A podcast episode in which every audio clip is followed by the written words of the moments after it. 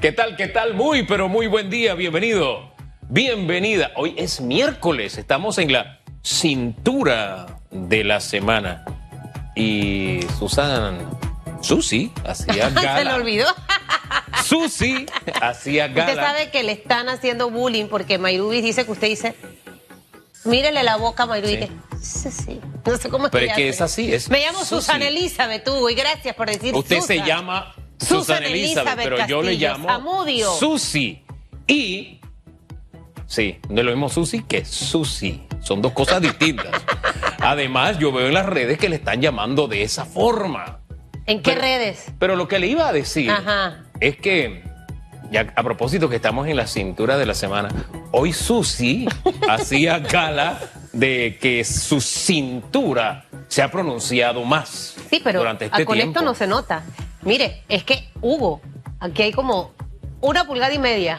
Usted no llega al quintal, ¿ah? 100 libras estoy pesando, gracias a Dios. Exactito. Exactita, soy un quintal de arroz. Aquí hay un quintal de humanidad. De arroz crevaleño, de allá de Alange. Un quintal de luz, un quintal de sabiduría, un quintal de belleza, un quintal. Un quintal de amor, como Sí. decía Walter Mercado. Mucho, mucho, mucho amor. Pero fíjese, Dígame. tantas cosas que usted puede decir lindas de otra persona. Ajá. Susi, Ajá. comenzando por ahí, que suena lindo, como dice la productora, ¿no? Y de ahí todo lo demás. ¿Por qué no procuramos hoy decir cosas lindas de otro?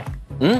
Eso eh, llenar su boca de eso llenará su boca y su corazón y su mente de cosas lindas y por supuesto eh, su vida va a rodearse de cosas lindas. Si no, abra la toma, abra la toma para muestra esta imagen. ¿Qué le parece? Más allá de decirle a alguien cosas lindas, no abuse de decir cosas lindas, ¿ok? Medida, todo con sienta medida. cosas lindas en su corazón. Sienta cosas lindas en su, en su cuerpo, en su mente. Eh, vaya con cosas lindas por la vida. Anoche me comí una pesada, Hugo, a las nueve y media de ¿Por qué, por qué cuenta eso? Usted tiene Con que traer. queso blanco No, chiricano y leche mm, no, hombre, y la no. gente me decía, tendrás pesadilla. Mi pesadilla era que yo caía de una nube. Ah. Imagínese, yo venía en una nube. Usted siéntase hoy en una nube, a pesar de que agarraron al gobernador de Gunayala con lo que pasó y a pesar del tema de la secretaria del diputado Fanovich. Em, porque mire, a pesar de esto, siento, yo voy a responder ahora yo la, la pregunta de redes, Ajá. que no todos los políticos son malos, hay políticos buenos, hay gente Sí. buena en la política, muy pocos quedarían, quedan a mi juicio, pero hay. Así que la pregunta de hoy está relacionada a ese tema, doctor. Así es, Susi. Vamos con la pregunta en redes.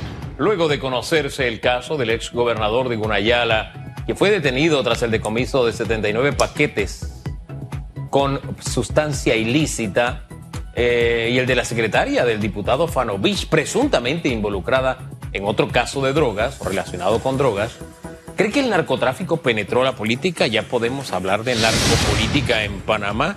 Esta es una vieja historia nueva, pero con los elementos recientes. Queremos que comparta su punto de vista. El hashtag radiografía esta mañana para que lo haga. Mientras... eh, Mientras le voy a recordar quién es el invitado. Ah, claro, Julio claro, de la Lastra, adelante. presidente de CONEP, va a ser nuestro invitado a la hora completa. ¿Cómo ha sido este impacto de la apertura de varios comercios que ha ido de manera escalonada? ¿Siente el sector empresarial que el gobierno les está apoyando? Cierres de empresas, desempleo, creo que hay mucho tema que conversar hoy en día con el señor de la Lastra. Mientras tanto, doctor, ahora sí los titulares, ¿le parece? ¿Cómo no, Susi? Los titulares. Así titulan los diarios de la localidad a las 7.34 de este miércoles 16 de septiembre. Cortizo ordenó la destitución del gobernador de Gunayala. En conferencia de prensa, la ministra de Gobierno confirmó la remoción de Eric Martelo como gobernador de la comarca Gunayala tras la solicitud que le hizo el presidente Laurentino Cortizo y señaló que nadie está por encima de la ley. El ministro de Seguridad explicó que las investigaciones están en manos de las autoridades competentes. La destitución del funcionario se dio tras la deten- la detención del gobernador de Gunayala durante un decomiso de 79 paquetes con droga en el vehículo donde se desplazaba en las garzas de Pacora el martes en horas de la madrugada. 7.35 minutos avanzamos. Secretaria de diputado involucrada en caso de drogas. El diputado Miguel Fanovich informó que su secretaria, Lourdes Camarena, renunciará al puesto tras ser vinculada a un decomiso de drogas que ocurrió el fin de semana. Fanovich explicó a los medios que su secretaria recogió a dos amigas y estas portaban la droga. Según aseguró a periodistas, no podría despedirla porque está embarazada, pero informó que prepara su renuncia. 7.36 minutos, Panamá con tendencia a baja de contagios de la COVID-19. El ministro de Salud, Luis Francisco Sucre, en su reporte semanal confirmó que Panamá lleva seis semanas consecutivas con una disminución de los casos positivos del coronavirus. Esto se traduce en una baja de los contagios. Señaló además que nuestro país es el cuarto de la región que realiza más pruebas. Defendió la estrategia aplicada por el gobierno, pues ha dado buenos resultados. En ese sentido, felicitó el equipo de trazabilidad y la población. Hizo esfuerzos y sacrificios. El reporte epidemiológico arrojó la positividad de casos que se mantiene por debajo del 20%.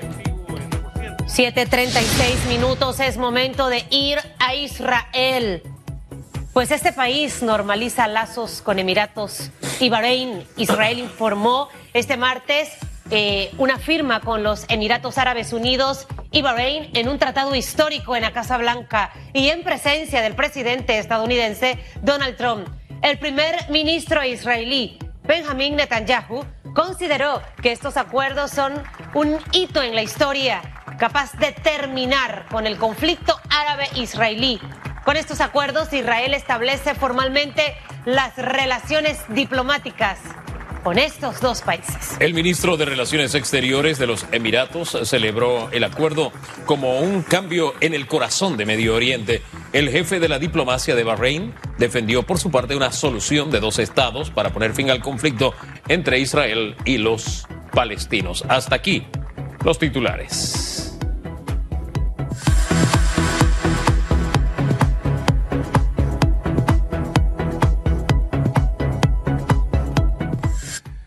Son las 7:38 minutos. De inmediato iniciamos la conversación con el presidente del Consejo Nacional de la Empresa Privada, don Julio de Lastra. Don Julio, muy buen día. Muy, buenos días, ¿qué tal?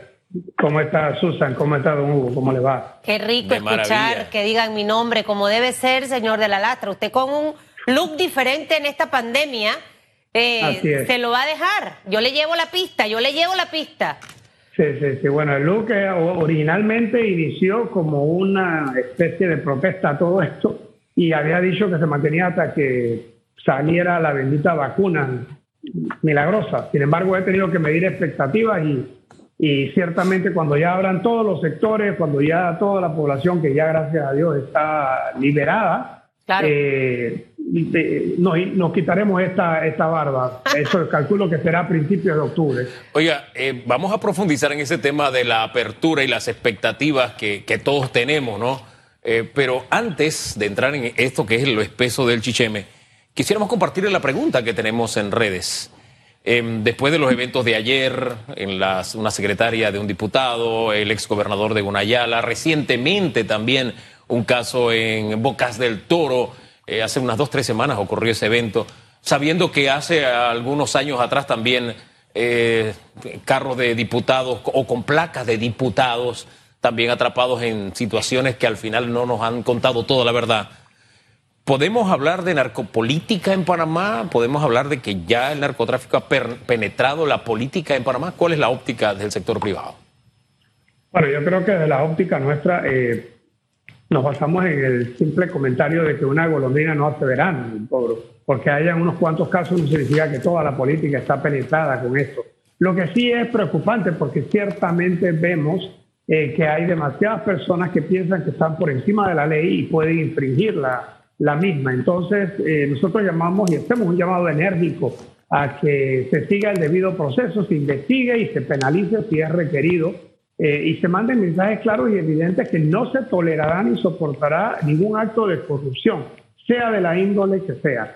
Eh, y eso es lo que yo tendría que apuntar en relación a esto. No me consta, no soy juez, jurado ni verdugo, eh, así que no, no estoy en el proceso investigativo. No sé si realmente están o no están involucrados. Lo que sí pareciera, todos los indicios, es obviamente que participaron en un acto ilícito y yo creo que les compete a las autoridades eh, investigar, pero esto sí, que la investigación sea rápida y eficiente. La celeridad es puntual y, y nosotros necesitamos recuperar esta, esos niveles de confianza que hemos perdido a lo largo de los años, desafortunadamente. ¿Qué mensaje envían también eh, las autoridades, el Cuerpo de Seguridad Nacional, tomándolo como un todo? Porque la información que manejamos es que hubo un operativo, su nombre Luxor, hubo un seguimiento en cuanto a barcos que llegaban a Gunayala, desembarcaban material, etcétera. Y, por eso es que lo aprenden anoche o a la madrugada de ayer. Fue el producto de un, de un seguimiento. Usted decía que no hubiera distingos, pero desde el principio, si había un seguimiento, se sabía que era una autoridad, que era un político de alto nivel del partido eh, gobernante. ¿Qué mensaje envían entonces, le insisto, las autoridades de seguridad eh, teniendo como producto de su trabajo lo que ya conocemos? Bueno, yo creo que las autoridades han hecho lo propio, eh, porque si hubieran tratado de ocultar el incidente, no estuviéramos aquí conversando del tema, obviamente, porque no se hubiera sabido. a mí me parece que ellos hicieron y siguieron la pista no, no estoy seguro en el proceso investigativo si necesariamente desde un principio se sabía el involucramiento, del involucramiento del gobernador o no. Lo cierto es que a pesar de que eh, se identificó que era el gobernador, el proceso ha seguido y obviamente se ha, ha salido a la palestra pública. Yo creo que eso habla bien. Ahora lo único, la, es la primera fase, la, la fase de intervención e investigación. Ahora viene la parte, obviamente, eh, que le compete a los tribunales. Esa es la que también es importante que se mantenga y se optimicen todos los recursos para castigar a todas aquellas personas que cometen delitos, no importa eh, su cargo, no importa, no hay que no haya ningún tipo de distinción. La justicia es para todos. Señor de la Lastra, eh, y ya para cerrar este tema, y algo que Hugo y yo no coincidíamos, y quiero saber su posición al respecto. A mí me, me hizo ruido escuchar al presidente, he ordenado la separación o la destitución del gobernador. Eso no hay que ordenarlo, eso estaba tácito sobreentendido. Segundo, luego aparece la ministra designa. Aquí no pasó que es que me agarró una pluma. No, aquí no pasó que es que me agarraron con el carro de línea amarilla comprando cervezas. Aquí no pasó que me agarraron en una fiesta, estamos hablando de un delito tan grave. De verdad que yo, yo decía, yo esperaba otro tipo de comentario del gobierno con esto. Eh, ¿Sabe? Porque más allá de ordenar esa destitución, para mí eso ya, quién sabe cuántos años va a pagar este señor tras la reja. O sea, no va a regresar. O sea, eh, ¿me entiende? Entonces, siento que a veces... Eh, y tú puedes ser humano, pero cuando tú entras al ruedo político y te toca estar en una oficina pública, la inteligencia emocional la tienes que poner a funcionar al 100% y tener muchísimo cuidado con lo que vas a comentar porque eh, puede ser peor. No sé su opinión al respecto. Sí, como no, Susan. Mira, eh, yo en principio, por respeto al, al derecho, eh, definitivamente no creo en los linchamientos mediáticos y obviamente esto es lo que provoca, pero estos linchamientos mediáticos obviamente son producto de la psiquis de nosotros que consideramos que eh, no hay certeza del castigo. Y eso tiene que cambiar. Nosotros necesitamos confiar. Dicen que no hay eh, desarrollo sin la confianza. Y la confianza va en todo, en las autoridades que nos gobiernan, en todas las autoridades judiciales, las autoridades policíacas, en el sistema per se. Entonces, eh, nos parece que eh, se ha iniciado bien, vino el proceso de investigación, vino el arresto. Ahora lo que estamos esperando es indiscutiblemente que haya judicialización del hecho. Eh, más allá, llevarlo, me parece a mí responsablemente, no debe ser un tema mediático, sino simple y llanamente concretarse con aplicar la ley. Y volvemos al tema fundamental. Si capturaron a una persona que estaba en flagrante delito, definitivamente que le caiga todo el peso de la ley, no importa quién es. Eso es tan sencillo como eso. Y estamos en una situación tan complicada en este país que no podemos realmente tolerar ningún tipo de abusos, ni de locales, ni privados, ni autoridades. Y, y ese es el mensaje que debe hacer. Nadie pero absolutamente nadie está por encima de la ley. Ese es el mensaje y definitivamente lo que hay que aplicar. Ahora, eh, fíjese que en, esta decisión y la forma en que se comunicó, eh, el, el ejercicio de gobierno es netamente un ejercicio político. Se trataba de un político en manos de las autoridades y una decisión que toma un político en el poder cuestionado por muchas de sus más recientes decisiones a propósito. Entonces sentí que el presidente de alguna forma había muchos elementos. Este fin de semana los medios de comunicación, las redes sociales fueron inundados por un mensaje donde aparecía el presidente y aparecía a su lado caminando el gobernador que recién había sido detenido. Ahí había un mensaje político que recorrió las redes.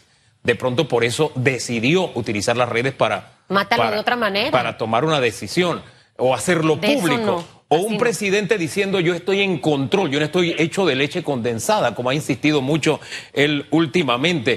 O enviando el mensaje de yo tomo las decisiones ya, yo no las dejo para después. Pero eso había que tomar decisión, Hugo. Que es otro, ¿Qué, decisión hay que tomar? Sí, porque al final seguía siendo gobernador, tenía que ser destituido. Pero el, punto, el punto es, siento que más que nada era un mensaje de tipo político, de un ejercicio político, que es el ejercicio del poder. Yo hubiese dicho, y perdone, es que, es que no, no estoy de acuerdo con usted, yo hubiese dicho eh, la reacción del presidente, repudiamos todo acto donde esté involucrado el narcotráfico en nuestro partido político, sea quien sea, va a pagar hasta las últimas consecuencias.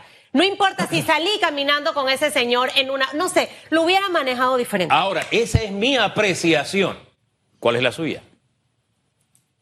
Bueno, vamos a ponerlo en términos bien sencillos. El, eh, árbitro. Yo, yo no pretendo obviamente cogobernar ni decir eh, ni calificar lo que hace el Ejecutivo. Eh, ciertamente todos como ciudadanos tenemos expectativas. posiblemente el estilo de una persona es diferente al otro y entonces si me hubiera tocado a mí hubiera sido muy enérgico con el tema. No hubiera sido definitivamente, no hubiera ventilado esto en los medios, pero sí hubiera sido enérgico insistir en la separación y la judicialización. Hay que seguir el sistema de justicia en Panamá. De ahí a calificar, por ejemplo, los videos donde está eh, el presidente junto con el gobernador, pues eh, obviamente los detractores lo van a utilizar porque él está rodeado de miles de personas todos los días. Entonces siempre va a haber una, un video, una grabación, una foto donde te involucran, ¿no? Eh, pero yo creo que al margen de eso, volvemos al tema fundamental. Yo creo que hay que ser claros en mandar mensajes contundentes. El crimen no paga, hay que castigarlo, no importa de dónde venga. Es. así de sencillo y sobre todo, la justicia tardía siempre se ha dicho no es justicia. Así que aquí lo que referimos es que la judicialización sea efectiva, sea oportuna, sea rápida. Para entonces nosotros empezar a recuperar confianza porque vale la pena decirlo se ha perdido mucha confianza en nuestro sistema judicial, al igual que en muchos otros sistemas, ¿no?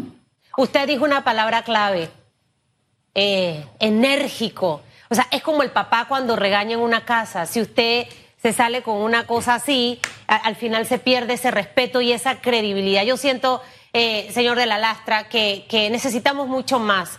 Ya el hablar, bla, bla, no. Yo necesito hechos. O sea, dice el señor Pisolante que nuestros hechos deben sonar tan fuerte como un grito que no necesito decir nada. Entonces creo que es lo que necesita la sociedad panameña. Mire, ya nos quedan 27 segundos para que entre Flor. Entonces le prometo que la media hora completa va a ser del otro tema, pero obviamente necesitamos escucharlo, ¿sabe? Eh, tampoco creo que es correcto decir que es que el narcotráfico está en nuestra política. Hay políticos buenos, hay partidos que se manejan bien. No podemos dejar de creer ni de confiar. Es como, ah, Dios se olvidó de nosotros por el COVID. Eso no puede pasar. Totalmente, totalmente de acuerdo, pero desgranamos el tema de la apertura, dejamos la narcopolítica, lo sucedido ayer a un lado y nos vamos con Flor, que ya nos acompaña con las glosas. Regresamos en un ratito con usted, señor de la Lastra.